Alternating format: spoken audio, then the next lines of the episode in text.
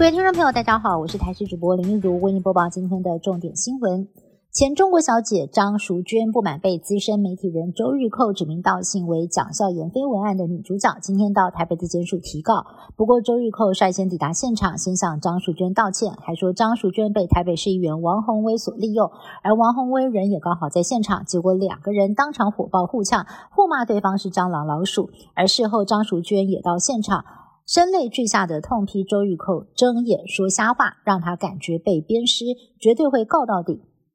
张淑娟按铃控告资深媒体人周玉蔻，虽然情绪激动，但是长达五分钟的发言没有因此打结停顿。她控诉感觉自己遭到鞭尸，更形容周玉蔻霸凌一个没有麦克风声音的人，用字精准贴切，让网友大赞她的逻辑清晰，也不禁好奇她的经历。原来张淑娟除了在一九九八年荣获了中国小姐冠军之外，同年还曾经代表台湾到国外参选。国际亲善小姐荣获亚军之后，更担任起了体育主播，还有节目主持人。网友也惊呼：“难怪她口条这么好，而且呢，非常的有气质。”我国在今天新增了二点八万例，较上周微微增加。日期新冠疫情的高峰会在上周或者是这周出现，但是还要持续的观察向下的趋势。目前 BA. 点五的个案占比已经来到了八成左右，还有一名日前公布过的两岁男童，也是我国首例感染 BA. 点五引发儿童脑炎的个案。而对于香港从今天开始实施零加三，指挥中心强调，不一定数字比较小就会比较轻松。香港的规定事实上会比台湾未来实施零加七还要来得更严格。选战打得如火如荼。今天最新的一份民调显示，台北市长的选战，国民党的蒋万安领先，而黄珊珊以及陈时中分属第二名跟第三名。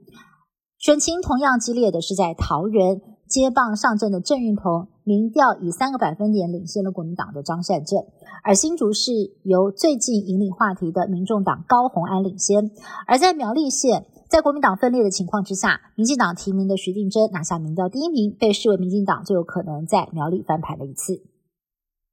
意大利在二十五号举行国会大选，极右政党意大利兄弟党与同盟政党赢得了超过四成的选票，将组成二战墨索里尼时代以来最偏右的保守派意大利政府。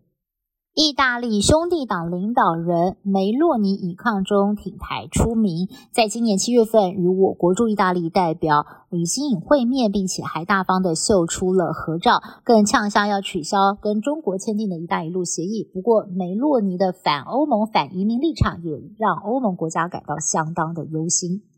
北韩在今年的九月九号庆祝建国七十四周年，九月八号举行了一场纪念晚会，安排几名小朋友上台唱歌跳舞。南韩还有多家外媒分析，当中有一个打扮特别的小女孩，很有可能就是领导人金正恩的女儿。外传她叫做金珠爱，今年九岁，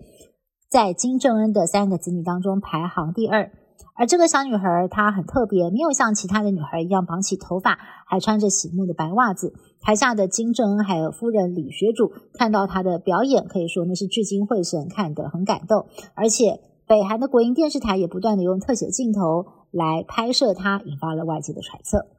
以上新闻是由台视新闻部制作，感谢您的收听。更多新闻内容，请持续锁定台视各界新闻以及台视新闻 YouTube 频道。